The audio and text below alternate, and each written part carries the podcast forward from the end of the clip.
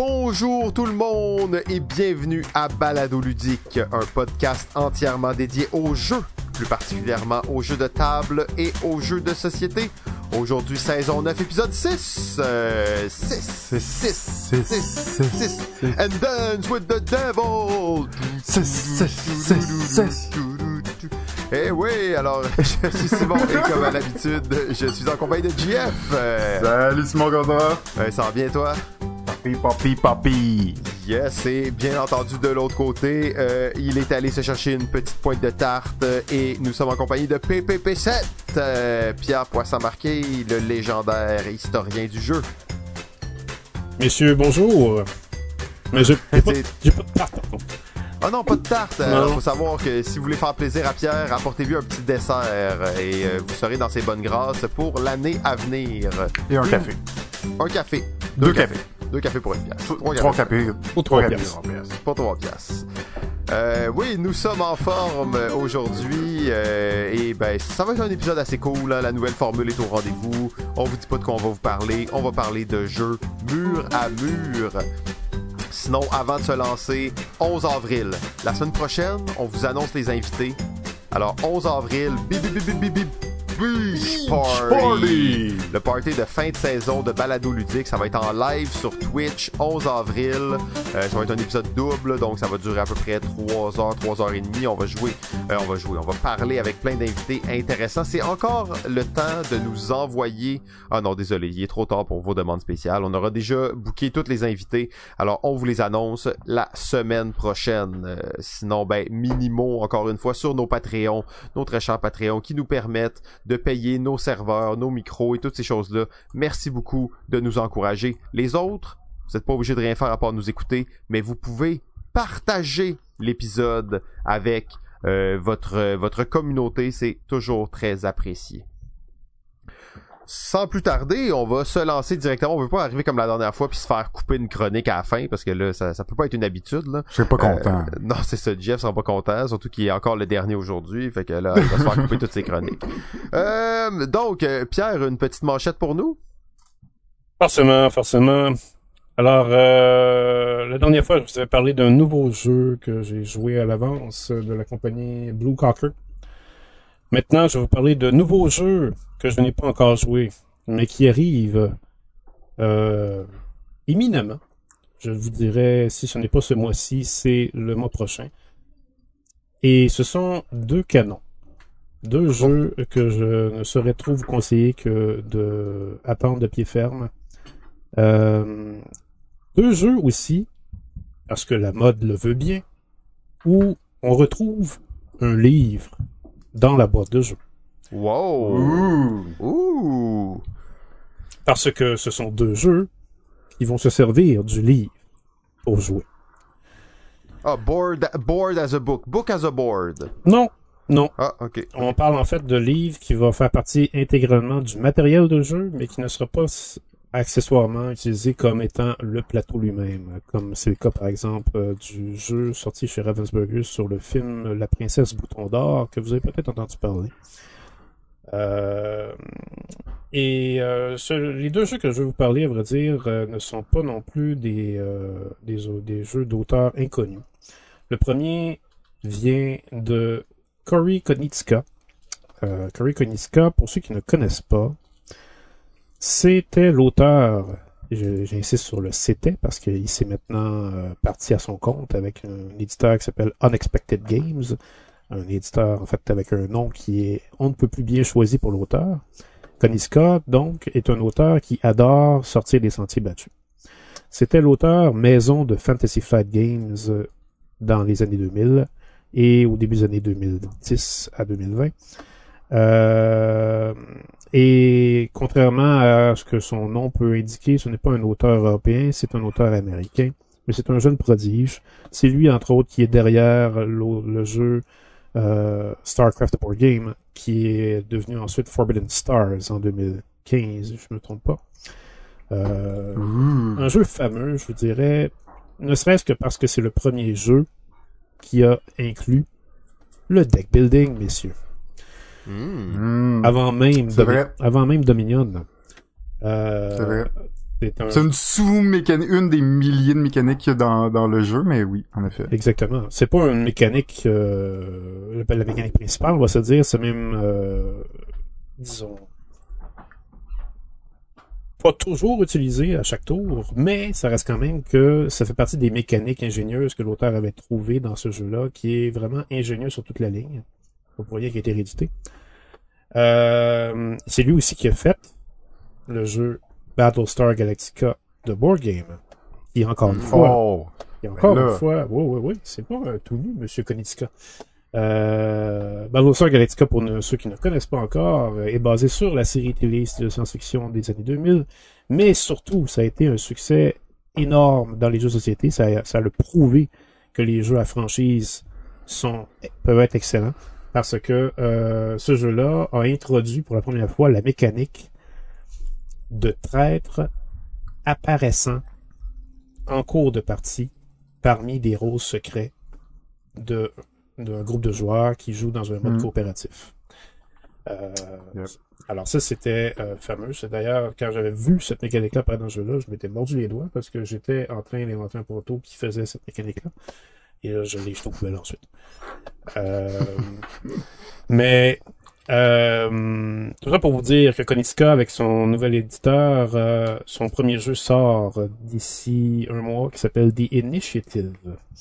Et The Initiative est un jeu coopératif assez unique, en ce sens qu'il joue avec une bande dessinée. Et il nous, met, en- Oh. il met dans la peau, en fait, une bande dessinée et un plateau. Donc les deux conjointement ensemble. Et euh, les deux sont interactifs. Et euh, la bande dessinée va euh, dévoiler des informations qui vont nous servir à interagir avec le plateau. On joue dans la peau d'une gang d'adolescents, très précisément en 1994 dans ce jeu. Il y a des allures un peu de Stranger Things, la série populaire de Netflix, ou, ou n'importe quel film des années 80 que vous auriez pu voir, comme les Goonies, ou comme Ah. euh, ou comme la guerre des trucs. Euh, c'est un jeu qui euh, qui va vous mettre dans la peau d'une gang d'adolescents finalement qui vont euh, essayer de faire une mission. Une mission finalement qui va avoir des allures de mission d'agent secret. Et puis chaque joueur va devoir lire les pages de, la bande dessinée pour faire avancer la narrative de l'histoire, mais aussi pour faire avancer le jeu, parce que les mécaniques du jeu vont être interreliées avec la lecture de la bande dessinée. Euh, et quand vous gagnez la partie, vous allez avoir des choses qui vont s'ajouter dans la prochaine partie. Donc c'est pas forcément un jeu Legacy, mais un jeu qui va emprunter les chemins que le Legacy a introduit et qui suit forcément la mode très forte des jeux à narrative et à campagne qui sont vraiment en train d'exploser depuis 3-4 ans sur le marché. Euh, il va y avoir aussi dans ce, jeu-là des éléments de déduction, euh, parce que vous allez avoir à élucider des énigmes. Donc, euh, c'est un jeu qui suit les courants, mais qui va avoir sa touche très personnelle, comme l'auteur est capable de le faire. Deuxième gros titre que je vais vous amener à connaître, je pense qu'il vient de sortir en Allemagne. Donc c'est un jeu allemand, oui. Et c'est un jeu sorti chez Cosmos, éditeur que je vais parler à la dernière émission pour être très très professionnel, parce que bon, après tout, ils sont ceux qui ont mis Catan dans l'univers ludique. Alors, ils n'ont plus rien à montrer. Et pourtant, ils nous montrent encore des nouvelles choses. Avec un jeu qui s'appelle The Adventure euh, von Robin Hood. Donc, les aventures de Robin des Bois. Oh, Ah ouais! Ouais. nice. Et qui a fait les aventures de Robin des Bois? Parce que ce n'est quand même pas le premier jeu de Robin des Bois qu'on voit sur le marché. Vous avez sûrement joué à des jeux Robin des Bois avant. Ce jeu-là a été créé par Monsieur Michael Menzel. Et Monsieur Michael Menzel, qui est donc Michael Menzel pour ceux qui ne le connaissent pas? Euh, ben, Michael Menzel, c'est avant tout un illustrateur de jeux. Vous l'avez connu sûrement parce que vous avez joué à des jeux comme L'Âge de Pierre ou Les Piliers de la Terre ou Cuba Mhm.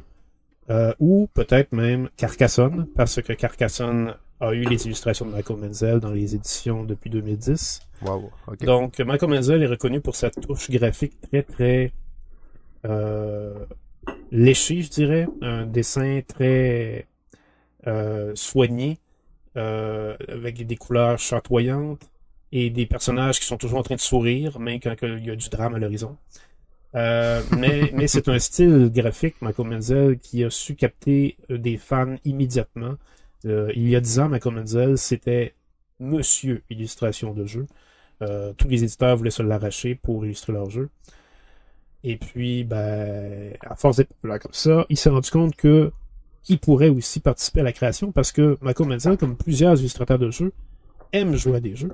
Il a sa collection de jeux qui dépasse 100 jeux facilement. Et il a créé en 2011 Andorre.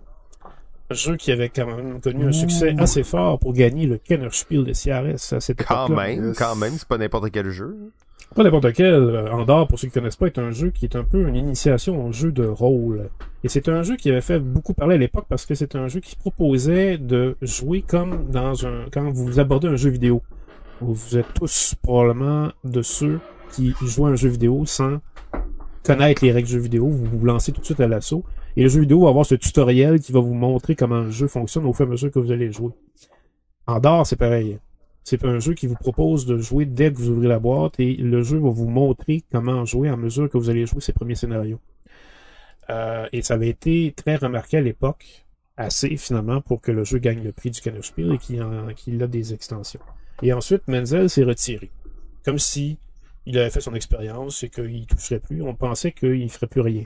Et pourtant, il arrive aujourd'hui avec les aventures de Robin des Bois, autre jeu dans la même lignée, c'est-à-dire jeu coopératif comme Andorre, qui est un peu une narrative dans des campagnes de scénario, mais c'est encore une fois un jeu qui innove. Parce que c'est un jeu qui va avoir cette particularité de n'avoir aucune case sur le plateau. Plateau, bien sûr, que Menzel dessine lui-même. Alors, comment on fait pour Mhm. déplacer nos pions sur ce plateau?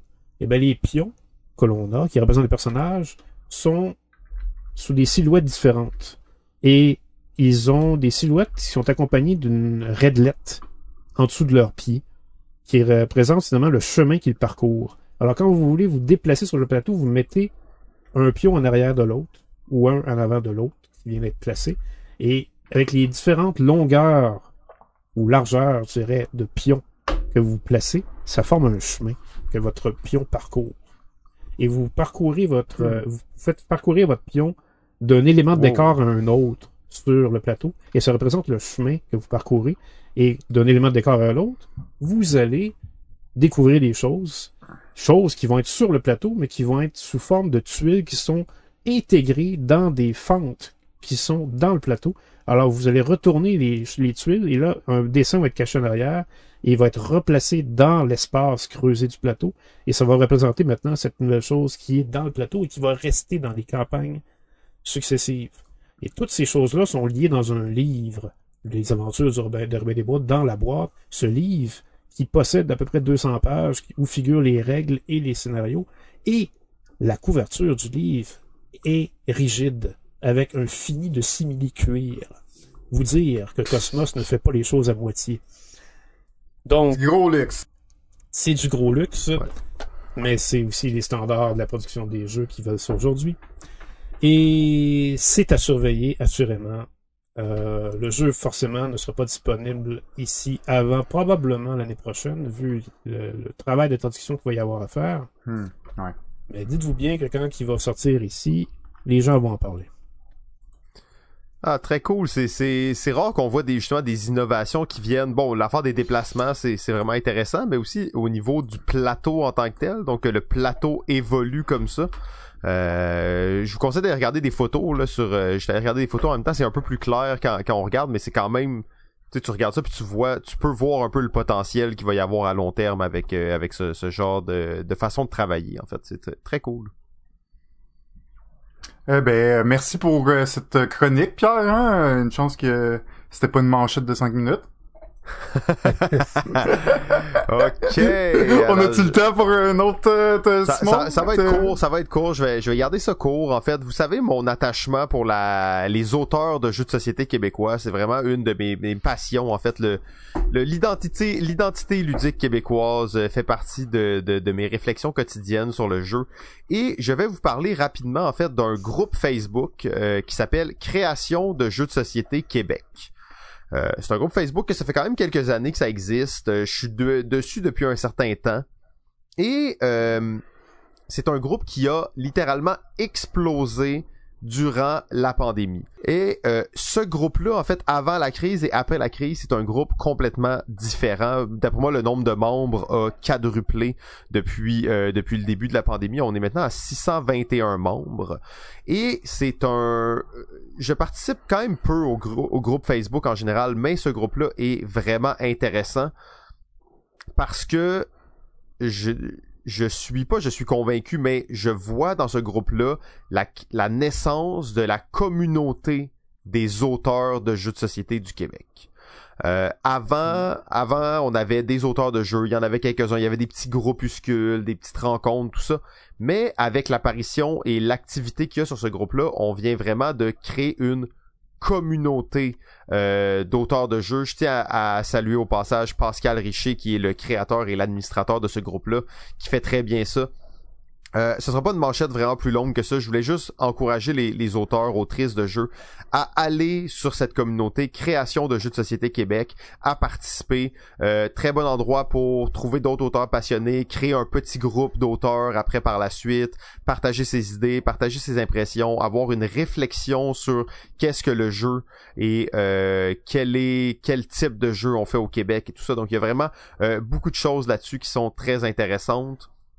Euh, on s'alloue pas souvent les, bons coups de l'extérieur, mais pour moi, c'est, le groupe Facebook sur lequel je passe le plus de temps. Euh, donc, je trouvais ça intéressant de le mentionner. Surtout qu'il y a quelques années, en fait, avant la pandémie, ce groupe-là existait, j'étais dessus, mais une fois de temps en temps, quelqu'un publiait quelque chose. Après ça, deux jours plus tard, quelqu'un répondait. C'était pas très dynamique comme groupe, mais euh, maintenant, en fait, chaque jour, hein, des gens vont publier, vont commenter, des échanges vraiment intéressants. Et on retrouve aussi de plus en plus des, euh, des médias euh, indépendants du jeu sur ce groupe-là aussi, qui viennent interviewer des auteurs, qui viennent partager du contenu. Donc, euh, vraiment super intéressant. Donc- et c'est c'est aussi une, une bonne place pour, euh, disons, euh, commencer à, à s'intéresser au game design si ça vous intéresse. Faire Absolument. des jeux. Tu sais, vous vous dites ah j'aimerais ça faire des jeux, j'ai une idée, tout ça. Euh, N'hésitez pas, là, c'est quand même une place où il y a plusieurs ré- réflexions, vous pouvez poser des questions. euh, les gens euh, sont assez sympathiques en général, Euh, donc euh, vous allez trouver pas mal, pas mal de, de, de, de réponses à vos questions. Puis ça, ça, ça contribue à justement à la communauté des auteurs et il y a de plus en plus d'auteurs, bon ben euh, vraiment actifs là, euh, de plus en plus, euh, de plus en plus d'auteurs qui se font éditer aussi. Donc on, l'expertise euh, se développe tranquillement. là. Exact, tu l'as bien dit, les gens sont pas avares de leur information, euh, il y a beaucoup d'échanges qui se fait. Donc vraiment, à, à aller jeter un coup d'œil si vous êtes fan, je pense que ça vaut vraiment la peine. Sur ce, ben je pense que ça, fait le tour des manchettes pour, euh, cet épisode. Euh, On va, on va y aller tout de suite avec la chronique de GF. GF, malheureusement, qui s'était fait, euh, comme on peut dire, censurer sa chronique au dernier épisode. Alors, on, on va te laisser la parole, GF. Prends le temps qu'il faut. Alors aujourd'hui, Kickstarter ou GameFound? Telle est la Oh. question. Et oui, euh, vous connaissez certainement notre position amour-haine que l'on cultive avec les projets de financement Kickstarter. Ben là, sauf Pierre, là, bien sûr, qui est rendu un grand fan. Euh, ben, malgré même. notre pessimisme, Grand fan, je dirais pas, mais vas-y. malgré notre pessimisme euh, certain vis-à-vis les jeux euh, qui sont proposés, ben on garde quand même un œil attentif, comme vous avez pu voir, à- à- aux différents jeux et aussi à l'évolution de cette plateforme, ainsi qu'à son impact sur l'industrie. Si l'impact de la plateforme euh, de sociofinancement Kickstarter sur l'industrie du jeu de société est indéniable depuis plusieurs, ben, plus d'une dizaine d'années, c'est loin d'être vrai pour les, ses compétiteurs comme Ulule, Indiegogo, GoFundMe, euh, Kickstarter, outre être un, un- une plateforme de sociofinancement, c'est aussi la plateforme qui a pris d'assaut euh, les jeux de société. C'est vraiment sur cette plateforme que se, se passe là, la majorité des gros projets de sociofinancement. Alors, la question que que je me posais, c'était est-ce que Kickstarter est indétrônable? Est-ce qu'on peut rivaliser contre la grosse machine euh, qui est en route depuis longtemps puis qui a une grosse communauté, ce gros paquebot? Moi, ça m'a... Euh, quand je, je, commençais à penser à ça, ça me faisait penser beaucoup à euh, ben, à faire, je vais faire un parallèle avec le jeu vidéo, mais ça me faisait beaucoup penser à la plateforme Steam. Mm-hmm. euh, donc, je vous l'ai dit, la semaine passée, j'ai beaucoup de jeux sur cette plateforme, j'en ai acheté beaucoup. Euh, évidemment, sans être une boutique à proprement dit, ben, Kickstarter est un outil euh, qui est maintenant devenu indispensable pour la création de jeux indépendants et le financement euh, de projets ambitieux de, de compagnies professionnelles. Euh, donc, c'est rendu sais, au début c'était un peu marginal, mais je dirais qu'en ce moment c'est rendu euh, presque sais, impensable de pouvoir faire des jeux un petit peu plus indépendants sans avoir ce genre de, soutien ou de support. Donc, ben, comme Steam, j'ai l'impression que Kickstarter est comme devenu un genre de monopole euh, des, de vendre des jeux en ligne, puis qui est incontournable euh, pour, pour beaucoup d'indépendants. Par contre, avec les, les, monopoles viennent les abus de pouvoir typiques du néo-capitalisme moderne ou sauvage, comme le dit si bien Simon. Euh, sans compétition sérieuse, comment le consommateur est supposé pouvoir faire un choix éthique? Et les créateurs, eux. L'illusion de la plateforme parfaite, elle tombe vite lorsqu'on apprend que Steam prend 25% de tous les revenus engendrés par la vente de tous les jeux de toutes les compagnies sur euh, leur store. 25% faut quand même bien penser que pour des gens qui ne créent pas des jeux vidéo, ils font beaucoup de l'argent pour des euh, sur les jeux vidéo. Donc oui, c'est sûr, il y a eu d'autres boutiques en ligne de jeux de vente en ligne comme l'Epic Store, le euh, Good Old Game qui ont vu le jour pour essayer de, de concurrencer euh, ce monopole-là euh, en amenant des bon des, des pourcentages différents et différents services, mais il y en a jamais aucun là qui qui s'est qui a réussi disons à égaler ce que ce que Steam est capable de faire. Alors si je vous dis tout ça, c'est parce que l'autre l'autre jour j'ai j'ai eu j'ai eu un coup de foudre, un coup de foudre sur un jeu, un jeu en Kickstarter. Et ça, ça m'arrive jamais, vous savez. Hein, jamais. Qu'est-ce qui t'est arrivé, Jeff? Jamais ça m'arrive d'avoir des, ou je suis toujours assez patient. Là, je l'ai pas encore acheté, mais je je j'attends euh, impatiemment là, la, la, la suite de la campagne euh, durant le Pledge Manager. Je vais revenir dans quelques instants. Mais en gros, je suis tombé sur ce jeu-là, je trouvais ça super cool, je trouvais que ça avait l'air beau, bon, il y a plein de, de trucs intéressants. Puis à un certain point, je me suis rendu compte mais attends, là, c'est, pas un Kickstarter. C'est, sur une page qui s'appelle GameFound. C'est quoi ce GameFound? Jamais entendu parler de ça. Donc, ça m'a amené à, à, me poser des questions. Qu'est-ce que c'est c'est ça? Hein? Parce que Kickstarter, euh, je me pose pas de questions. Je suis allé sur le site. pour moi, c'était Kickstarter. j'avais aucun... Euh, il y avait aucune chance que je pense que ce soit autre chose. Faut dire que le site, bon, il est il est assez similaire, il y a beaucoup de ressemblances avec Kickstarter, donc on, on, on s'y croit presque. Mais GameFound, c'est ça, c'est ben en réalité c'est vraiment un tout nouveau outil de, de, de ben, plateforme de sociofinancement. Euh, alors GameFound, euh, ben eux, ils débutent en tant que Pledge Manager. Euh, c'est un outil euh, qu'ils ont créé afin de répondre euh, aux besoins euh, lors de Kickstarter, puis spécialement pour la compagnie euh, Awaken Realm. Euh, comme on va voir tantôt, ben c'est un peu eux qui sont derrière GameFound. Puis ils ont mis en place cet outil-là parce que eux, ben, ils faisaient beaucoup de, de Kickstarter. Et ce qu'on sait pas, c'est qu'il y a beaucoup de choses qui se passent après la campagne. Une fois que la campagne est finie, ben, Kickstarter, il vous dit, ben, voici, débrouillez-vous avec le reste. Mais euh, toute la question du shipping et tout ça n'est pas vraiment pris en compte dans l'outil Kickstarter, alors que c'est ça que fait un Pledge Manager te permet de euh, gérer euh, donc juste juste pour euh, être plus précis quand tu fais un achat sur Kickstarter tu oui te donnes tes informations de crédit mais on, te demande pas ton adresse, on te demande pas l'endroit de livraison, tout ça. C'est une une fois que le projet est, complété, est terminé, s'il a été financé, c'est là que les euh, les les pledges, les pledgers, les, les acheteurs euh, se retrouvent là, pour rentrer leur information, peut-être ajouter d'autres choses à leur commande ou tout simplement annuler leur commande. Généralement, à ce moment-là, la commande doit être annulée pendant la, campagne parce que c'est sinon c'est crédité automatiquement à la fin de la campagne. Mais en gros, c'est un outil super pratique super euh, qui était pas disons euh, nécessaire dans les débuts euh, du Kickstarter, mais qui est devenu rapidement un outil indispensable. Et plusieurs sites le proposent, ce genre d'outil-là, mais c'était tout payant. Alors GameFound, eux, ils se sont dit, ben nous, on peut faire notre outil, puis en plus, après, on va le, le, mettre à la disposition des créateurs et de façon gratuite. Euh, donc c'est un peu de là que commence euh, ben. Ça fait quelques années qu'ils sont ce Pledge Manager là. Si vous allez sur le site, vous allez voir que beaucoup de projets qui sont donc dans la, la deuxième phase, c'est-à-dire dans la phase de le projet complété et là on est en train de gérer tout le, le shipping des jeux. Et et donc, par la communauté générée par, bon, ben, les jeux de Wake Realm, euh, juste en parenthèse, euh, compagnie qui a fait entre autres euh, This War of Mine, le jeu de société. L'outil de Pledge Manager, puis tous les autres efforts afin de construire et de garder une communauté active, ben, la suite logique pour Awaken Realm semblait être évidemment, ben, la création d'une plateforme de sociofinancement.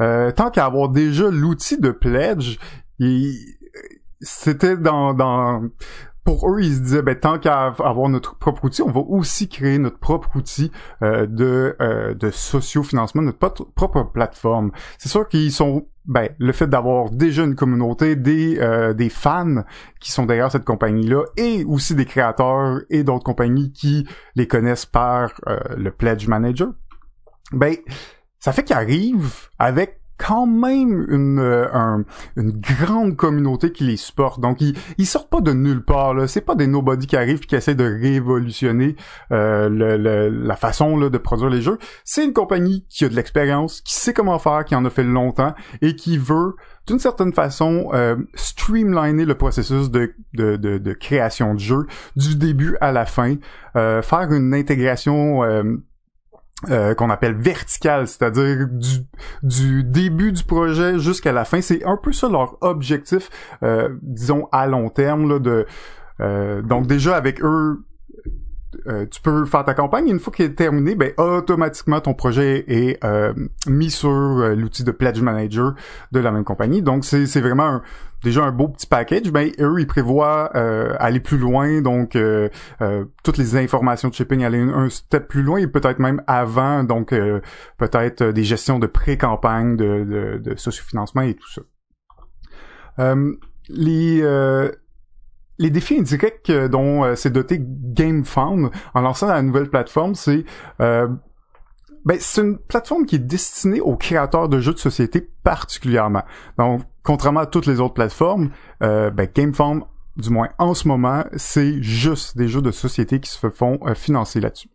C'est une petite équipe, mais ils sont actifs puis ils connaissent bien leur communauté c'est un peu comme comparer l'espèce de gros paquebot Kickstarter qui oui est une grosse machine, oui est plus stable, oui est, là plus longtemps, il va te rendre à destination, mais si quand tu as besoin de tourner et t'adapter, c'est très très long. Euh, contrairement au petit speedboat euh, qui est GameFound en ce moment qui est directement lié à la communauté, aux créateurs et qui sont capables de rapidement euh, intégrer des outils ou corriger le tir sur des problématiques avec l'outil. Euh, donc euh, c'est ça, streamliner. Euh, aussi, il vise une bonne expérience utilisateur, autant pour les créateurs que les backers. Euh, et bon, évidemment, ils vont offrir des frais d'exploitation réduits, si peut-être même nuls éventuellement. et donc une, grande proximité là avec, avec, avec leur communauté. Puis ça c'est intéressant parce qu'on l'a vu et, et, tu en as parlé Simon dans ta dernière chronique que oui, la communauté, c'est c'est quelque chose qui est en train de changer un peu la face de l'industrie parce que c'est pas juste les les autres compagnies. Bon, dans dans la, la, tradition un peu, c'est les éditeurs sont liés aux distributeurs qui sont liés aux boutiques. Donc il y a tout un, un peu un lien euh, étroit entre ces gens-là. Euh, ben ici, euh, c'est ça. C'est, c'est, c'est vraiment quelque chose qui, qui essaie de, de changer un peu les habitudes. Les contre, ben évidemment, en ce moment, euh, malgré qu'ils affirment qu'ils ont une très grande euh, communauté, ben évidemment, ça reste très petit comparable à la communauté de Kickstarter, au, au, au passage, ou juste les gens qui passent voir les jeux. c'est une plateforme qui est connue, qui est reconnue, et qui n'est probablement pas prêt de, de, de s'arrêter euh, de bientôt. Puis euh, c'est aussi ben, un nouvel outil s'il y a probablement beaucoup de petits détails, des petites choses qui vont être améliorées dans les euh, dans les, les prochaines années, dans les prochains mois. Ce qu'il faut savoir, c'est qu'en ce moment, euh, GameFound est en est genre en bêta test. Donc il y a pas de y a, ils sont c'est pas encore ouvert à tout le monde. Ils ont euh, deux projets euh, qui ont été euh, qui ont réussi à, à financer là avec deux campagnes dans le fond qui ont réussi à financer. Le premier qui est justement le jeu que je vous parlais au début, ISS Vanguard, qui a récolté attention 4 millions de dollars. 4 millions de dollars pour un jeu sur une nouvelle plateforme que jamais aucun jeu avait été fondé avant. 4 millions. Mais là, combien tu as donné pour cette campagne-là, GF? Euh, ben là, euh, moi j'attends de voir le Pledge Manager là, parce qu'il y a plein d'add-ons pis tout là. Honnêtement, je l'aurais acheté. Il y avait juste deux problèmes pour moi, c'est qu'il y a des figurines. S'il y avait pas de figurines déjà, ça ça m'inquiéterait moins. Euh, puis il a l'air d'avoir des combats. sais. Sans ces deux éléments-là, je l'aurais acheté direct, mais là, j'ai toujours mes petites réserves. Quand même, quand même un gros, un gros point, tu sais. Euh, je l'aurais acheté si c'était pas le même jeu. Mais quand même, Mais bon. Euh, donc c'est ça. Euh, il y a cette encore et aussi euh, donc ils viennent de, de terminer là, il y a quelques semaines euh, le financement de Kingdom Rush qui est dans le fond une adaptation de jeu de société euh, du, du, du, jeu mobile en fait Kingdom Rush que tu nous as jamais parlé. Je sais pas si toi tu l'avais Absolument, ben oui oui j'ai joué aux deux. Euh, je parle ben en tout cas il y en a peut-être trois maintenant mais j'ai joué aux deux beaucoup. Ben oui un bon petit tower defense euh, recommandé je te dirais, c'est un des Tower Defense sur lesquels je suis retourné souvent parce que pour en avoir cherché beaucoup, il y en a pas beaucoup de. C'est un des bons qui, qui se maintient puis que, que l'excitation est au rendez-vous. Effectivement, c'est un des très bons. On pourra en reparler un jour. Mais oui, Kingdom Rush, euh, Kingdom Rush, allez jeter un petit coup d'œil là-dessus. Hein. si vous aimez les Tower Defense, c'est dans les meilleurs. Mm. Donc, euh, ben c'est ça, c'est leur comme deuxième projet qui, a été financé à 800 000 dollars. C'est un projet euh, de, de la compagnie Lucky Duck Game. Euh, donc qui, qui continue là, ils sont connus quand même pour faire des adaptations de jeux mobiles. Donc euh, là, c'est sûr que là tu regardes ça, ok, c'est une compagnie, c'est un éditeur qui part un, une plateforme de sociofinancement, mais euh, ils sont qui eux? Euh, Ben tu sais, j'étais comme, c'est sûr qu'ils sortent pas de nulle part, ils sont connus, il y a une grosse communauté, j'ai regardé leurs jeux, je connaissais juste des Swarm les autres c'était des gros jeux, bon, ben, de Kickstarter, hein, de figurines et tout. Euh, puis là, en faisant une petite recherche, ben, je me suis rendu compte, tu vas peut-être être content d'apprendre, Simon, que à Wickham Rams et donc GameFound, ben, c'est des Polonais. Oh, les fameux Polonais. On sait qu'eux, ils aiment ça faire les choses différentes. Ça me fait penser à l'Epic Store quand tu me parlais de ça depuis le début. Ben c'est ça, c'est ça, j'avais mentionné dans un concurrent de, Steam, là, Epic Store ou euh, Good Old Game. Euh, Good Old Game étant d'ailleurs euh, un projet, une plateforme de vente de jeux vidéo en ligne de CD Projekt, qui est aussi une compagnie polonaise. tout ça pour dire que oui, ils sont des Polonais. C'est c'est pas pour rien, parce que là, quand tu regardes un petit peu, tu te rends compte que bon, à Ram, polonais, tout ça. Il y a un Lucky Dog Game, c'est aussi une entreprise polonaise. Là, je on peut voir aussi qu'il y a un autre projet qui a été annoncé, qui sera euh, sur la plateforme GameFound, et c'est la réédition euh, du jeu Robinson Crusoe. Oh, Ignacy Chevicek, un chef-d'œuvre des jeux polonais.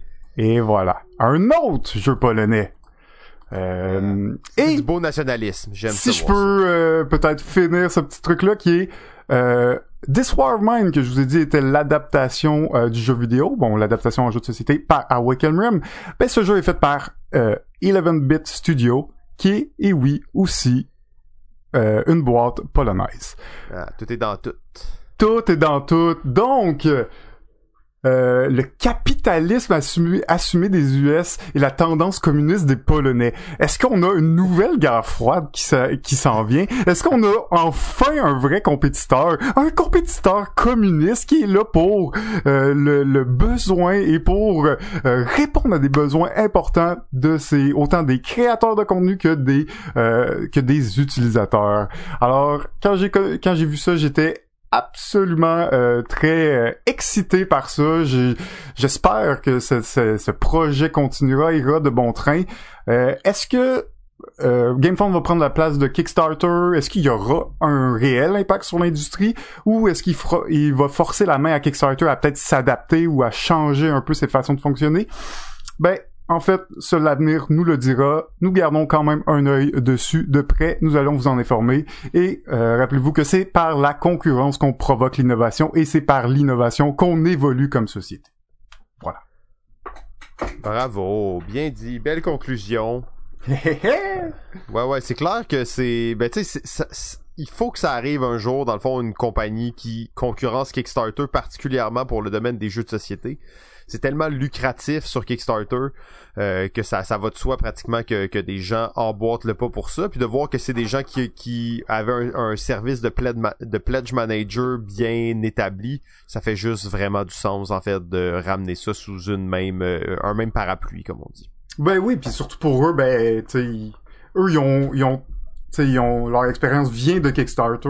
Et là ben évidemment ils, leur projet va être financé sur leur plateforme. Mais ils ont toute l'expérience ils ont tout le bagage. C'est des créateurs de jeux de société euh, de jeux de société qui sont financés sur des plateformes de socio-financement donc et ben en plus que c'est un outil spécialement fait pour ça ben, il va y avoir beaucoup de, de différences. Là je, je, je suis pas rentrer dans les détails là mais il y a quelques déjà de différences qu'on peut voir qui qui amènent de plus que ce que Kickstarter ne fait pas. Euh, donc je je trouve ça vraiment intéressant parce que c'est vrai que l'intégration euh, verticale du processus pourrait vraiment aider, ben, particulièrement les, les, les, indépendants, les nouveaux créateurs, tout ça. Mais c'est mm. c'est euh, quelque chose qui, qui promet à mon sens là, donc euh, ça surveille. Mais on a toujours tendance à penser que les gros ne se feront pas déloger. Euh, mm. Tu sais, s'il y a cinq ans, on m'avait demandé est-ce que tu penses que Netflix va avoir de la compétition? J'aurais probablement dit non.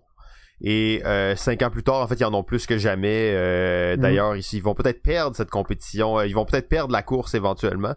Euh, et là, tu vois que Hasbro, euh, tu sais, il avait lancé le, le, remake d'HeroQuest. Il y avait Hasbro Pulse, qui est comme leur propre plateforme de sociofinancement. Fait que ça, c'est peut-être quelque chose qu'on va voir aussi. Euh, des, des, hmm. grosses compagnies qui lancent, tu sais, est-ce que Asmodee pourrait éventuellement avoir sa propre plateforme de sociofinancement? Euh, c'est très possible qu'on arrive là avec des, des, euh, des plateformes privées. Donc, euh, bien hâte de voir la suite, mais GameFound, je trouve ça très cool, surtout que c'est fait pour les gamers, par des gamers. Donc. Ça, c'est quand même quelque chose à, à regarder. Là. Yes.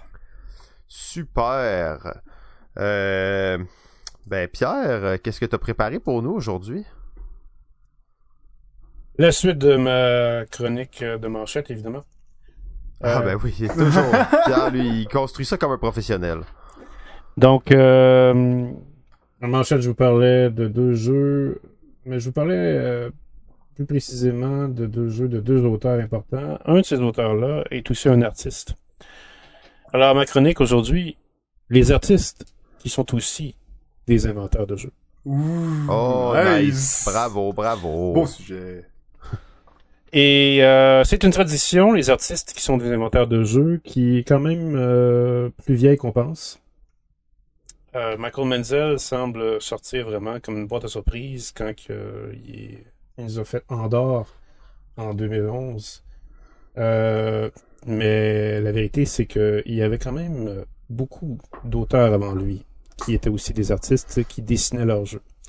Euh, bon, il faut dire aussi que ces artistes-là n'étaient pas que des auteurs de jeux, pour certains. Euh, ils étaient euh, en fait des artistes euh, qui étaient recrutés pour faire des jeux de d'autres auteurs parce qu'ils étaient talentueux et populaires à ce point.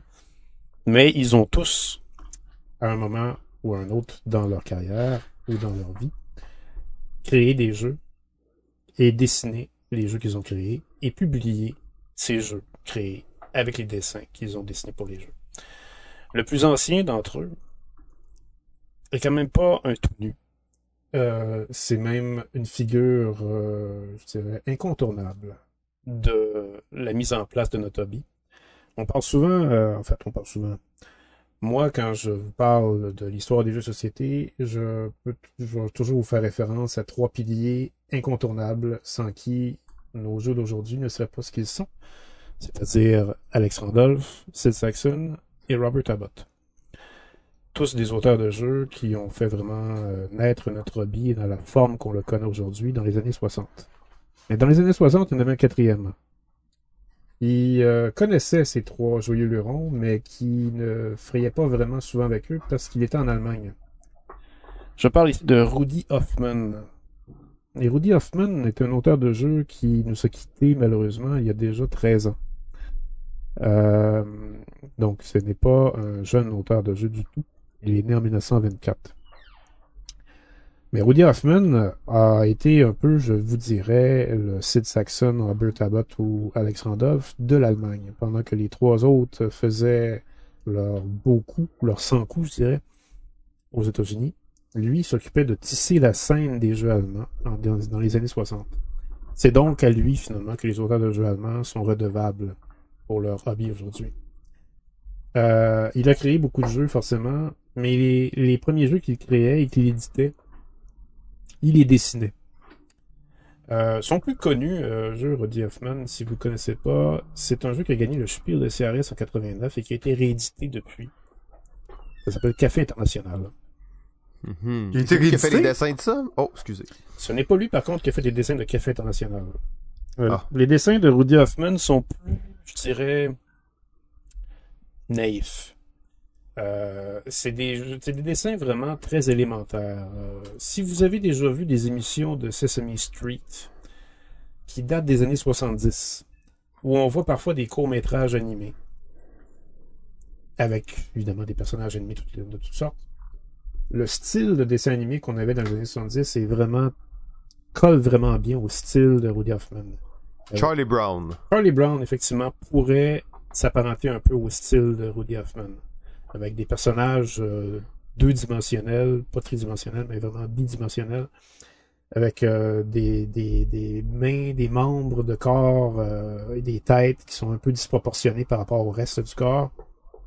Un, un, dessin vraiment brut, très spontané, mais charmant en même temps parce que il y a quelque chose finalement de très singulier et très artistique finalement dans ce dessin.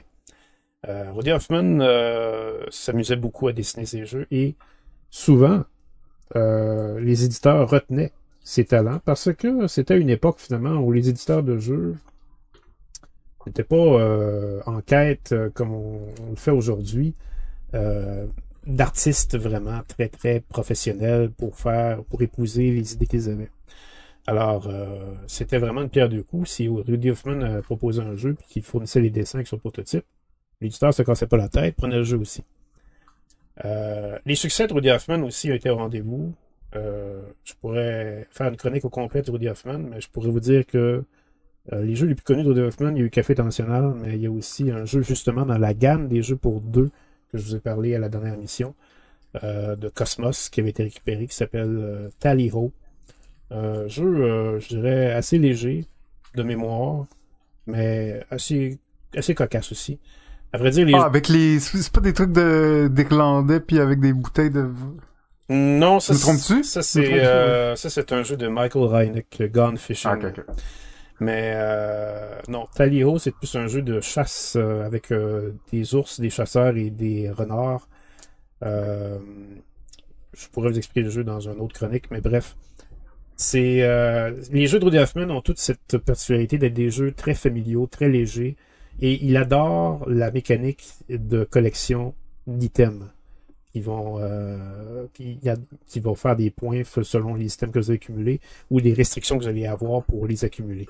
Café Tensionnel est un exemple assez frappant. Café Tensionnel d'ailleurs a très bien vieilli, même si son style et son éthique un peu plus mal vieilli.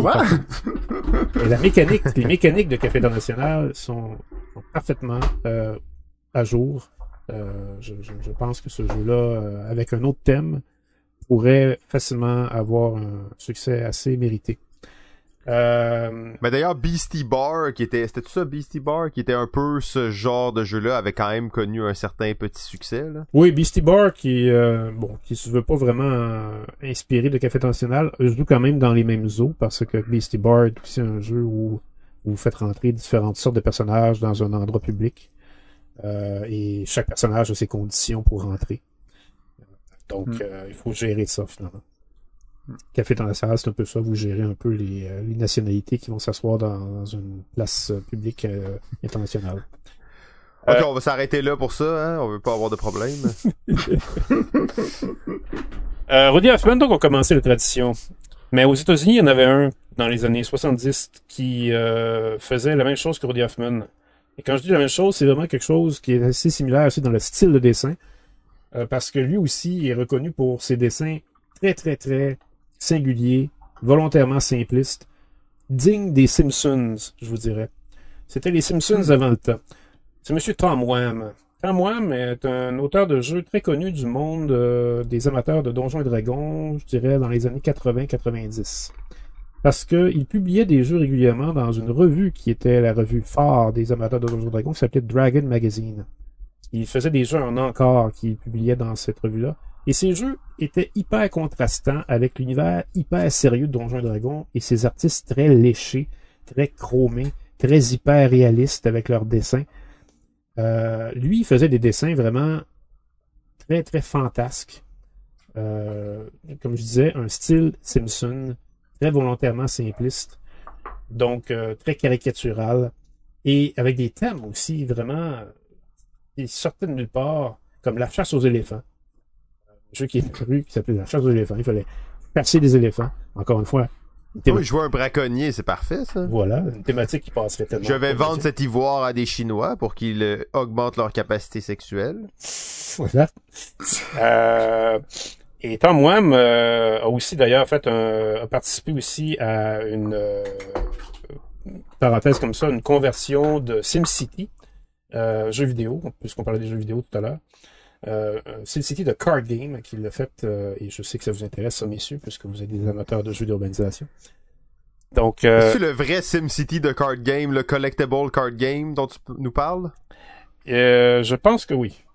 Je pense que, Parce que les dessins de ce jeu-là, moi j'ai ça chez moi, les dessins sont malheureusement affreux en fait. c'est pas lui qui Euh, en fait, je- ok, je sais même pas si c'est des dessins, je pense que c'est des photos d'ailleurs. C'est comme le building brun, là, t'es allé au coin de la rue, t'as pris une photo, t'as mis ça dans le jeu. c'est pas lui qui, Euh, c'est pas lui qui a fait les dessins. Il, a, il a ok, participé au, dé- bon. il a participé au développement du jeu. Mais habituellement, euh, c'est Tom Wham qui fait les dessins de ces jeux. Euh, ces jeux les plus connus, je vous dirais, il y en a un qui s'appelle Awful Green Things from Outer Space, sorti en 1979, littéralement, Ah, ah, c'est ben li- oui. c'est littéralement Alien, le jeu société. La première version de Alien, le jeu société, mais Tom Wham ne connaissait pas le film Alien. Et, Ah. et il a juste imaginé un univers avec du monde pris dans un vaisseau avec une- des extraterrestres verdâtres complètement bizarres qui étaient en train d'envahir le vaisseau. Et il faut simplement survivre devant ça. Euh, il a aussi fait un jeu qui s'appelle Kings and Things. Gros jeu hyper, hyper digne de son époque des années 80. Gros jeu de 5 heures où on est quatre joueurs avec, en étant des rois qui vont recruter toutes sortes de bestioles dans un royaume fictif euh, à la Small World. Mais c'est beaucoup plus, c'est beaucoup plus déjanté que Small World parce que vous pouvez recruter des affaires aussi bizarres là-dedans que des pingouins tueurs ou euh, ou des, euh, des des ours qui se prennent pour des éléphants. Euh, c'est c'est vraiment des très digne de, de Tom Wham parce qu'il adore sortir des, des choses normales finalement. Son dernier jeu en date c'est Feudality qui est sorti en 2011 chez Lookout Games, éditeur dont je vous avais parlé pour sa gamme de jeux à deux à la dernière émission. Lookout Games, très sérieux éditeur qui a été, qui a été responsable de Agricola et Le Havre, qui se vantait de faire des jeux pas de dés. Avec Feudality, ils ont été obligés de se plier. Ils ont, ils ont voulu finalement aller chercher la clientèle qui aimait les dés, parce que Tom Wham, dans ses folies, n'a absolument aucune peur de recourir au hasard et au chaos dans ses jeux. À vrai dire, il l'embrasse totalement. Alors, si vous êtes des stratèges forcenés quand vous jouez à des jeux, ne jouez pas à des jeux de Tom Wham. Vous allez sortir de là hyper frustré. Parce que c'est le genre de jeu que Tom Wham va faire, comme Feudality par exemple. Vous pourriez, après avoir passé trois quarts d'heure à jouer, et c'est un jeu qui dure une heure à peu près, trois quarts d'heure à jouer, vous pigez une carte d'événement qui dit que vous perdez la moitié des points que vous avez ramassés pendant trois quarts d'heure. Ah, terrible. non. Flip the table. Je pensais pas que ça existait encore. Oh, et Tom Wham, c'est, c'est, le- c'est celui qui fait perdurer la vieille école des jeux société. Euh, et puis après ça, ben, il y en a d'autres. Doris Matthäus est la première superstar des auteurs de jeux société qui dessinaient les jeux. Première superstar parce que c'est elle, finalement, qui était la première artiste qui a donné les premiers dessins, les premières éditions de jeux comme Catan, Carcassonne, Tigre et Euphrate, El Grande. nommez-les, tous les gros succès des premiers jeux euro, c'est elle qui les dessinait. Parce que son style était absolument unique. C'est un style un peu pastel, un peu enfantin, mais en même temps adulte, un peu innocent, mais surtout exotique. Et ça allait avec l'exotisme de la vague des jeux euro qui séduisait les Nord-Américains qui voyaient ces jeux-là comme une révélation sortie de nulle part, qui venait tout défaire leur conception classique des jeux de société. Donc, euh, Doris Matthäus a euh, fait ses jeux aussi parce qu'elle a marié un auteur de jeux, Frank Nestel. Et euh, ces jeux qu'elle a fait sont vraiment fameux.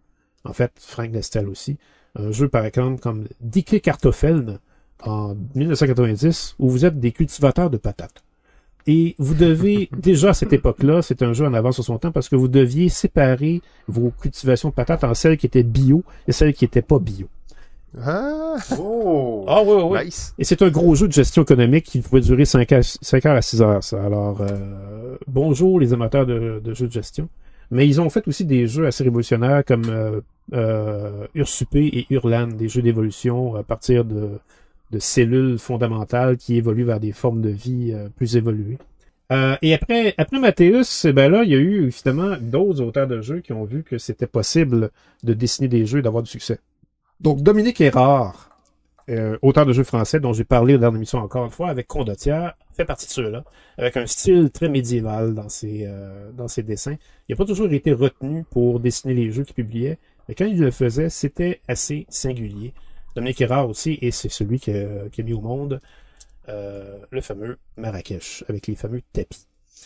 Euh, et le petit pion Mhm. Hassan qui se promène. Donc, il a, dans, parmi les nombreuses éditions de ce jeu-là, il y en a une qui a été dessinée par Dominique Erard. Et euh, auteur aussi qu'on connaît un peu moins, parce qu'il était plus populaire dans les années 2000 euh, plutôt que 2010, c'est Michael Schacht. Schacht, euh, responsable de grands succès des années 2000, euh, Zoloreto, entre autres, Spiel de CRS 2007, c'est lui qui a dessiné la boîte de Zoloreto. En fait, Schacht, c'est un graphiste de formation. Alors, quand il dessinait des jeux, ça pouvait arriver qu'il pouvait les éditer.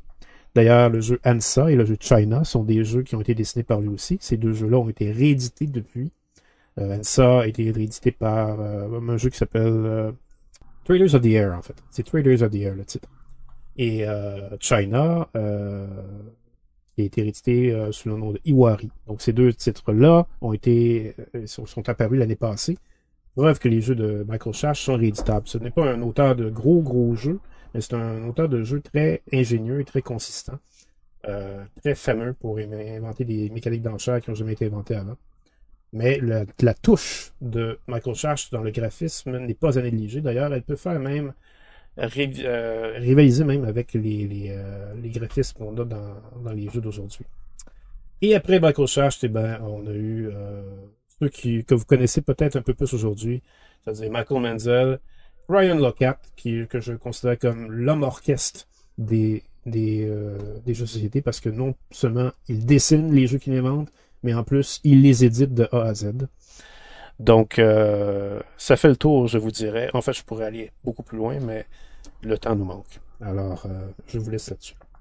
Parfait. Ben, Coloretto, hein, t'as nommé Zoloretto, bon, gagné le film, mais Coloretto, c'est un des, des jeux que je joue beaucoup, puis petit jeu de cartes que, que j'adore.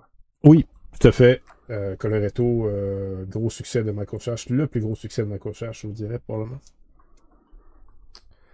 Euh, j'ai noté plein de choses, là. je voulais pas t'interrompre parce que c'était intéressant, fait que je vais y aller rapidement. Probablement Tom Wham, euh, c'est pas lui qui a dessiné les, qui a, pas... qui a fait les dessins pour SimCity, c'est effectivement des photos affreuses, vous irez regarder ça.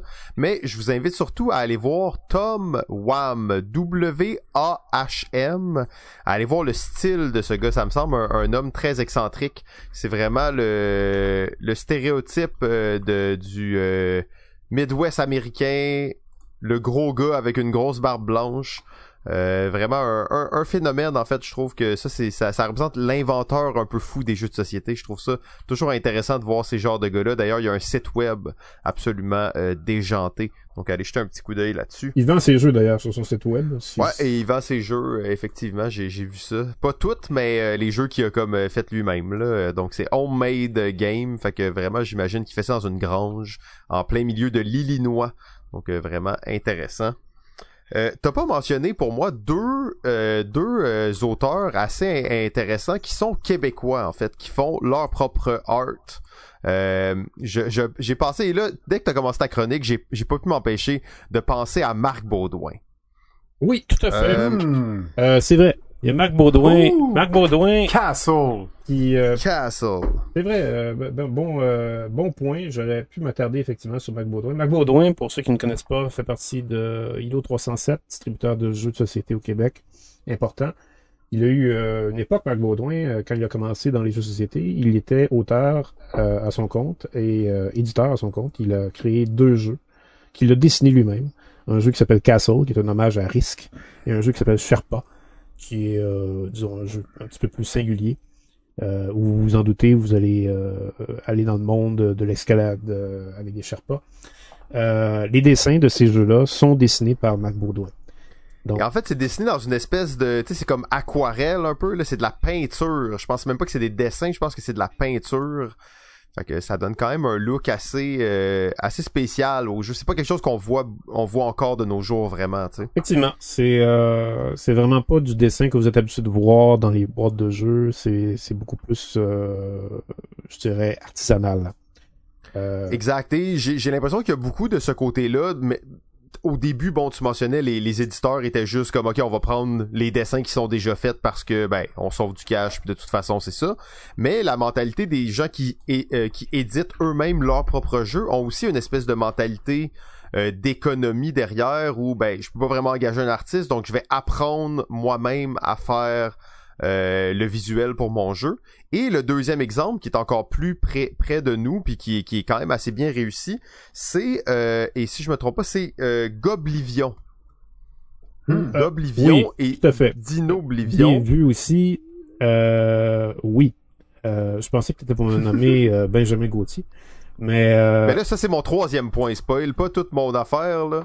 Euh, mais euh, Goblivion, c'est Jean-François Gauthier. oui, tout à fait. euh, Jean-François Gauthier qui connaît quand même un très beau succès avec son Goblivion et Dinoblivion. Euh, et il faut le mentionner. euh, Jean-François Gauthier est un peu comme Ryan Lockhart au Québec. Euh, il écrit, il édite et il dessine ses jeux. Alors, euh, c'est un, c'est c'est vraiment admirable. Moi, je, je lui Mhm. donne, euh, je, je- chapeau bas à François, Jean-François Gauthier. C'est peut-être même notre premier euh, créateur de jeux de société qui, euh, ben, quoique Marc Baudouin l'a fait aussi. Mais euh, je pense que Jean-François Gauthier récolte un plus franc succès avec ses jeux que Marc Baudouin l'a eu avec ses jeux à l'époque. Euh, je parle surtout d'un succès au niveau international parce que les jeux de Marc Baudouin se sont surtout vendus au Québec. Alors que euh, Jean-François Gauthier récolte vraiment les éloges à travers, euh, ben, dirais, en Europe et aux États-Unis euh, à la fois. Ah, absolument, c'est bien dit, euh, c'est bien dit. Puis là, on voit que son style visuel a beaucoup évolué dans Dinoblivion. Tu sais, Goblivion, c'est quand même beau. On s'entend, c'est un style un peu unique, là, mais dans Dinoblivion, il y a une coche au-dessus. L'expérience est rentrée, puis euh, c'est quelque chose, dans le fond, qui a, qui a développé pour ça, puis euh, que ça, ça se traduit bien. Euh, mon dernier exemple avec, ça, puis je vais faire vite parce que je vois le, le temps file, mais je veux pas faire trop de promo. Vous savez, on travaille sur une compilation de, euh, de roll and write d'auteurs québécois. Euh, on avance assez bien. D'ailleurs, on avait déjà partagé le groupe Facebook si vous voulez suivre ce projet-là. Euh, N'hésitez pas à, venir le suivre. Et on a récemment commencé à travailler avec un artiste, Benjamin Gauthier, qui est aussi un auteur dans le jeu. C'est l'auteur de Roll and Cook. Alors, l'auteur de Roll and Cook qui fait ses propres dessins. Et là, nous, on l'a engagé pour faire les dessins de plusieurs jeux dans le livre. Et ça, ça a comme fait une espèce de réalisation pour moi à quel point la personne qui fait les dessins, surtout dans, notre cas à nous où on est encore très débutant en édition puis on apprend des choses, à quel point l'illustrateur l'illustratrice a un pouvoir sur le jeu. Et à quel point ils ont la chance de c'est pas designer un jeu faire les dessins mais tu touches au design en changeant des icônes, en changeant Mm. des symboles, en changeant des petites choses un peu de place, en améliorant de l'ergonomie. Tu es, oui, illustrateur, illustratrice, mais t'es aussi un peu designer de jeu par la bande.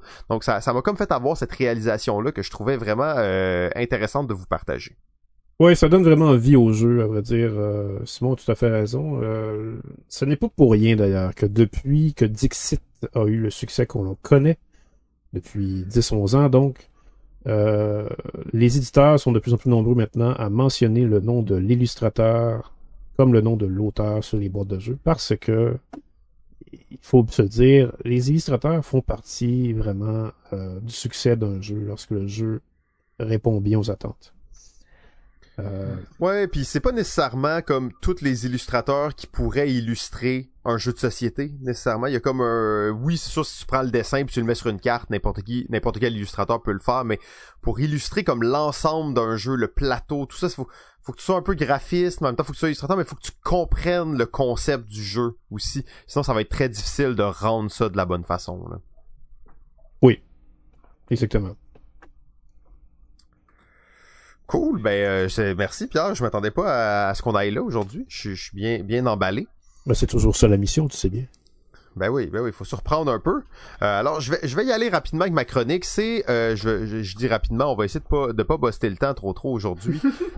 euh, mais c'est la troisième partie et la conclusion de ce dossier sur les droits d'auteur en général. On a parlé des marques déposées il y a deux semaines. On a parlé des droits d'auteur copyright la semaine dernière. Et aujourd'hui, on va parler d'une affaire qu'on entend peut-être un peu moins parler, euh, les brevets.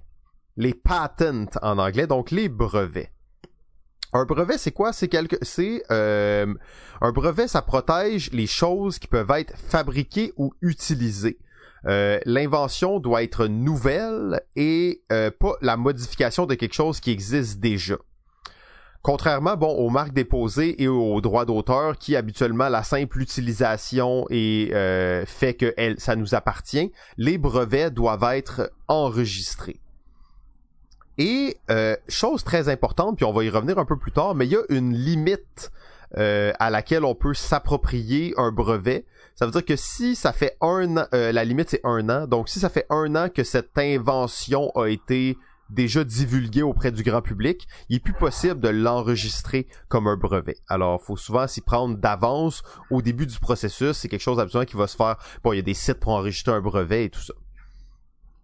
Euh, les processus liés au jeu euh, peuvent être brevetés. Et on va voir dans le fond qu'il y a dans le temps plusieurs exemples de choses qui ont été brevetées. Euh, peut-être que de nos jours, les, les brevets sont moins d'actualité, mais euh, le 18e siècle, le, excusez-moi, le 19e siècle et le, le, le 20e, le début du 20e siècle ont été marqués par les brevets. Encore là, hmm. de nos jours, on, voit des brevets qui, qui changent un peu le monde, comme vous savez, l'espèce de fameuse prise aimantée de, de Apple quand vous avez un ordinateur, un iMac, euh, tu branches ça puis la prise est aimantée, donc ça vient comme se coller tout de suite. Euh, ça c'était un gros brevet dans l'industrie du euh, de la techno, mais les brevets, sachez une chose, elles ont une ils ont une durée de vie entre 15 et 20 ans, tout dépendant du du domaine, mais après ça, n'importe qui peut l'utiliser légalement.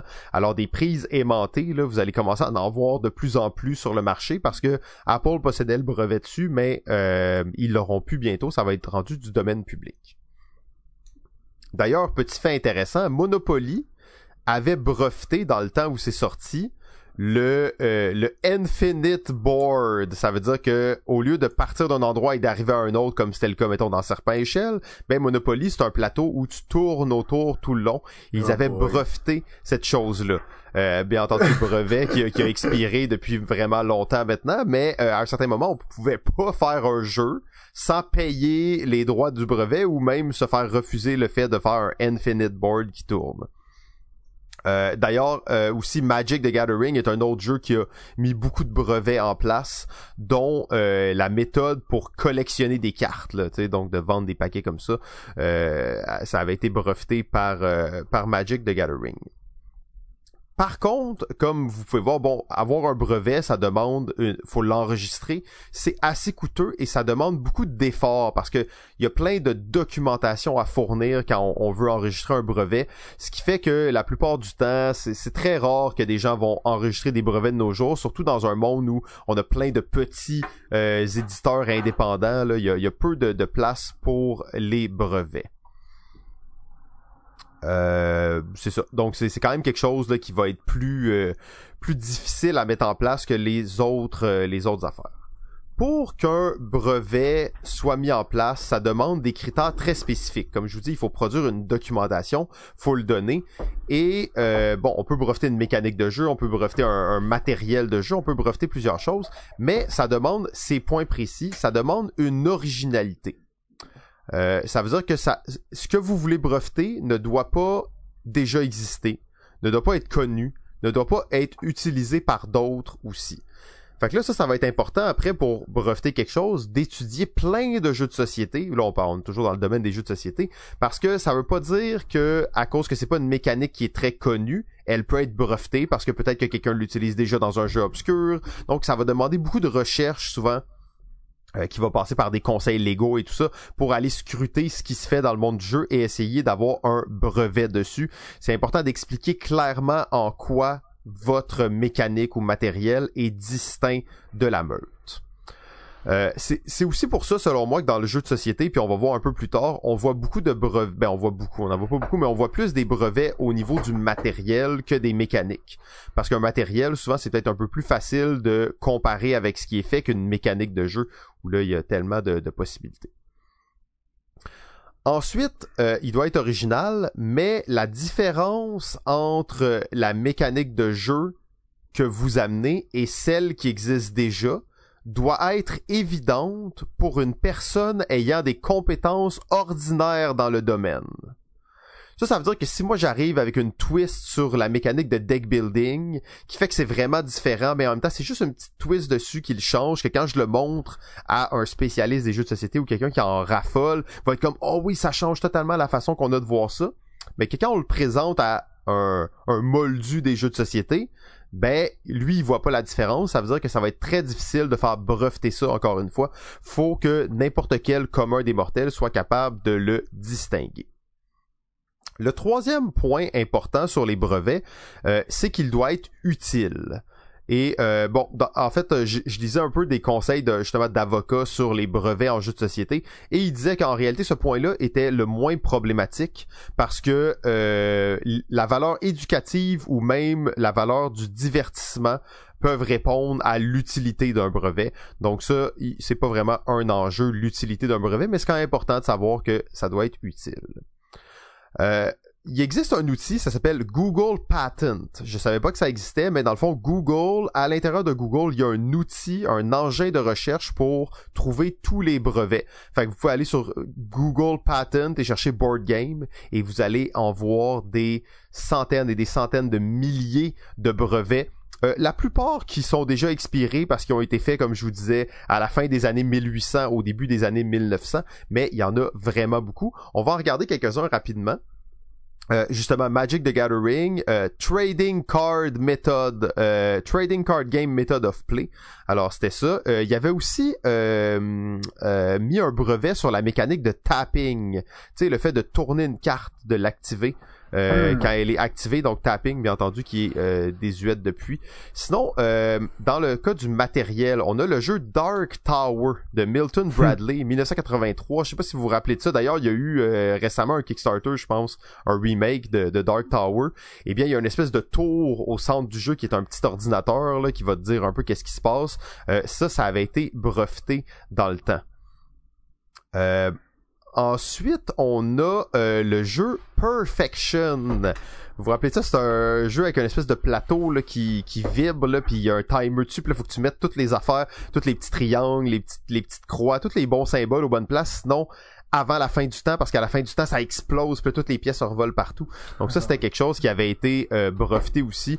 Vous comprenez que le matériel justement est souvent euh, plus intéressant euh, à breveter. Ensuite polarité, polarity qui était un jeu qui utilisait bon un système d'aimant. Ça ça avait été euh, aussi aussi breveté. Un autre qui est assez drôle parce que j'ai aucune idée c'est quoi, mais il y a un jeu qui s'appelle Cash Flow 101 et euh, quand tu as un brevet, faut obligatoirement que tu aies un nom pour ton brevet. Et eux, leur nom, c'est Apparatus and Method of Playing a Board Game for Teaching Fundamental Aspect of Personal Finance, Investing and Accounting. oui, ça c'est... Euh, c'est sûr que oui. Cashflow euh, 101 est un jeu assez connu dans le milieu euh, économique. OK. Parce que c'est euh, c'est justement un, un jeu qui s'est euh, qui s'est affiché d'emblée comme euh, pédagogique, sérieux même, euh, qui, Hmm. qui, qui veut montrer qu'est-ce que c'est euh, faire fructifier son argent dans la vie.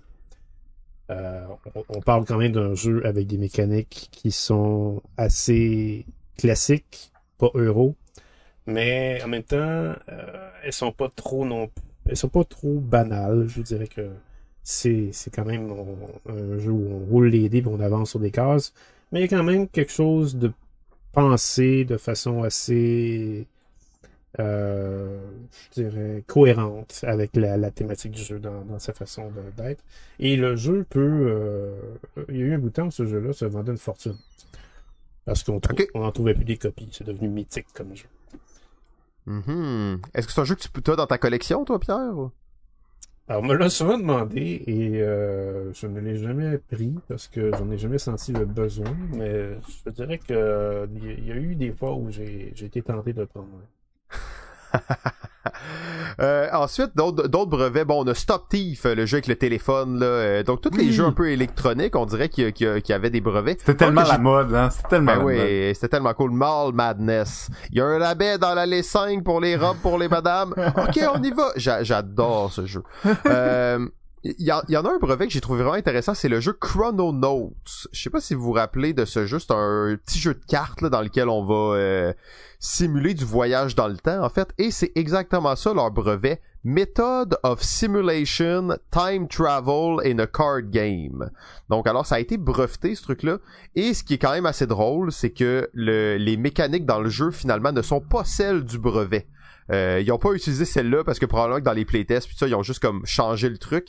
Mais ils avaient quand même fait un brevet pour ça. Je serais curieux de, de regarder plus en détail j'ai pas euh, regardé tous les détails mais il est encore actif à ce jour. Il expire l'année prochaine. Alors peut-être qu'il y aura plein de jeux qui vont sortir avec une mécanique révolutionnaire brevetée pour le voyage dans le temps Euh, Twister, hein, bien entendu, Twister, euh, ben, vous pouvez imaginer qu'il ça.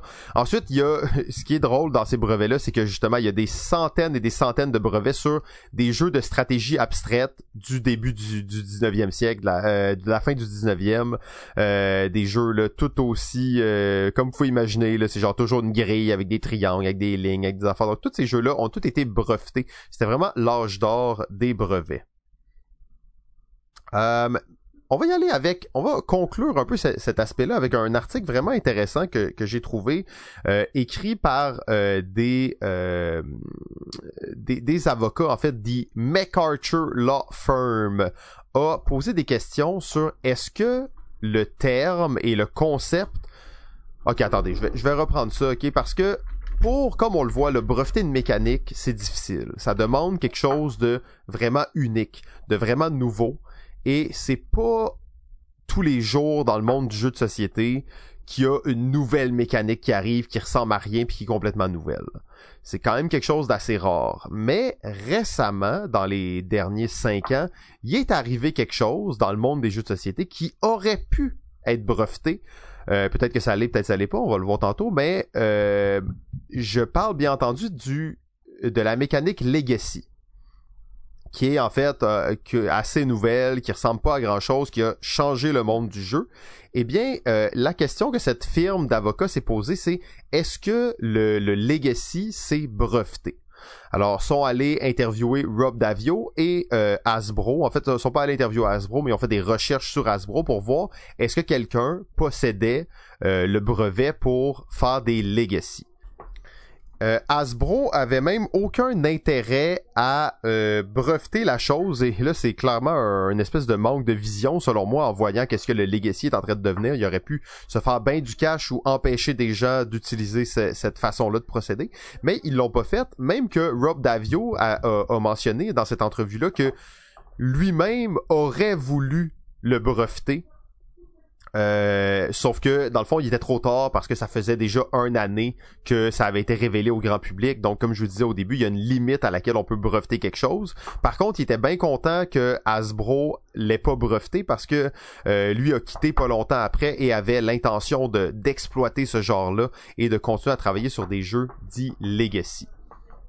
Euh, donc, c'est quand même intéressant de voir que ça, ça arrive on a peu de temps pour la suite, mais euh, il y a tout un pan de tous ces droits de choses qu'on n'a pas euh, qu'on n'a pas abordé. C'est tout ce qui est du domaine public, euh, donc libre de droit que tout le monde peut utiliser.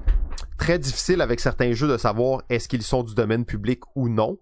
Et tout l'autre pan qui est la, une nouvelle tendance dans, dans le monde des droits d'auteur et tout ça, c'est le Creative Commons. Donc le Creative Commons, c'est de donner droit à des gens d'utiliser ces créations selon certains euh, certaines règles. Alors on a plusieurs niveaux de Creative Commons. On peut dire vous pouvez l'utiliser comme vous voulez, faire n'importe quoi. Vous pouvez vous pouvez l'utiliser à des fins non commerciales. Vous pouvez l'utiliser à des fins commerciales sans le modifier. Euh, ce que ça permet, ce genre de gestion de droits sur des œuvres, ça permet de donner accès euh, à beaucoup de gens à ces œuvres sans avoir à micro-gérer chacune des demandes pour l'utilisation des droits. Euh, c'est quand même, ça a l'air de rien, mais c'est quand même une assez grosse révolution dans le monde des droits d'auteur. Dans le monde du jeu de société, c'est peut-être moins présent cette, cette notion-là, mais dans le monde, tu sais, des, des illustrations en ligne, de la musique gratuite sur Internet, du stock photo, toutes ces choses-là c'est vraiment des gros changements de, mentalité. Et avec l'apparition de tout ce qui est print and play, euh, et tout ça, j'ai l'impression peut-être qu'on va voir un peu plus cet aspect-là dans les jeux de société. Euh, ça conclut notre notre grand dossier sur euh, sur les droits d'auteur. En conclusion, est-ce que quelqu'un peut voler mon jeu? Oui, à 100%, quelqu'un peut voler votre jeu en autant qu'il vole pas votre visuel, qui vole pas la manière, les mots dans les règles, qui ne, euh, ne viole aucune marque déposée et aucun brevet. Quelqu'un a totalement le droit de voler vos jeux.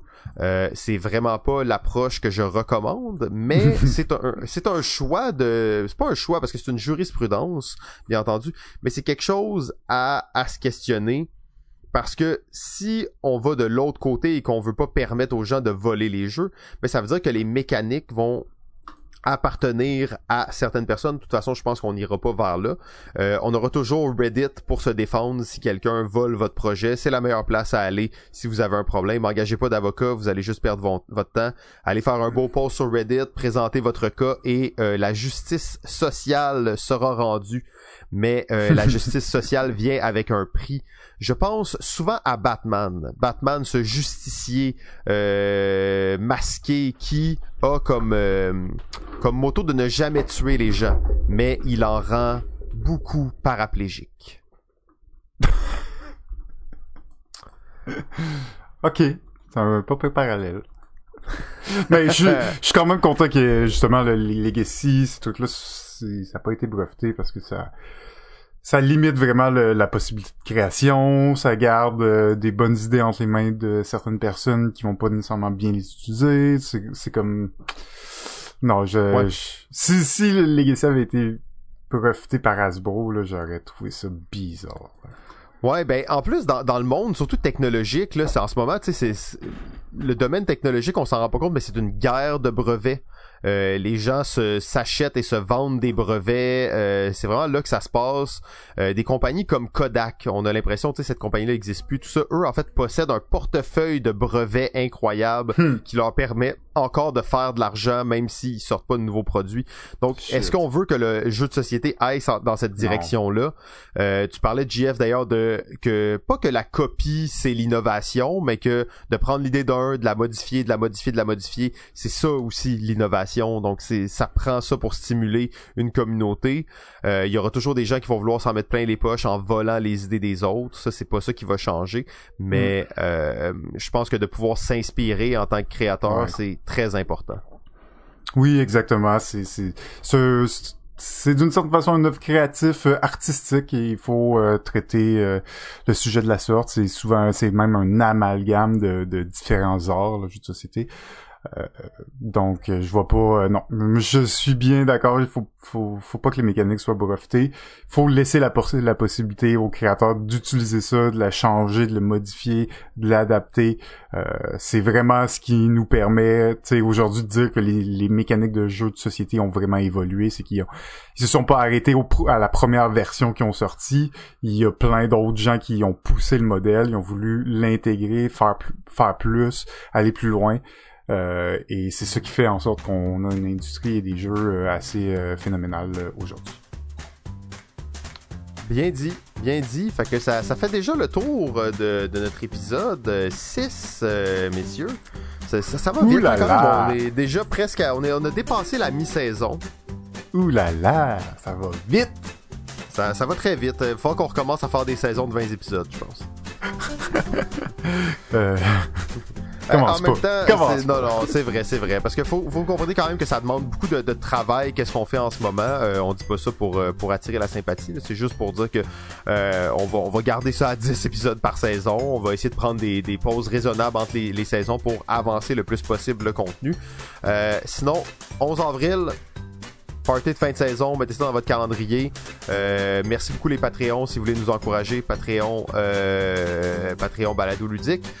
On vous a parlé quelques fois de notre projet de compilation Roll and Write euh, d'auteurs québécois. Vous pouvez trouver le lien vers le groupe pour suivre toutes les avancées de ce projet-là, des exclusivités, des tests, les illustrations en avant-première. Donc tout, qu'est-ce qui, on, on montre vraiment les coulisses de ce projet-là euh, sur notre groupe, euh, notre groupe fa- Facebook du projet. Il n'y a pas de, de secret. On est assez ouvert. On vous démontre vraiment comment est-ce qu'on fait euh, 12 jeux en même temps au lieu d'en faire un. Ça c'était un peu un délire, mais bon, hein, on est embarqué là-dedans. On a le pied dans l'engrenage jusqu'à la jambe. et voilà. Euh, ben Bien oui, c'est super.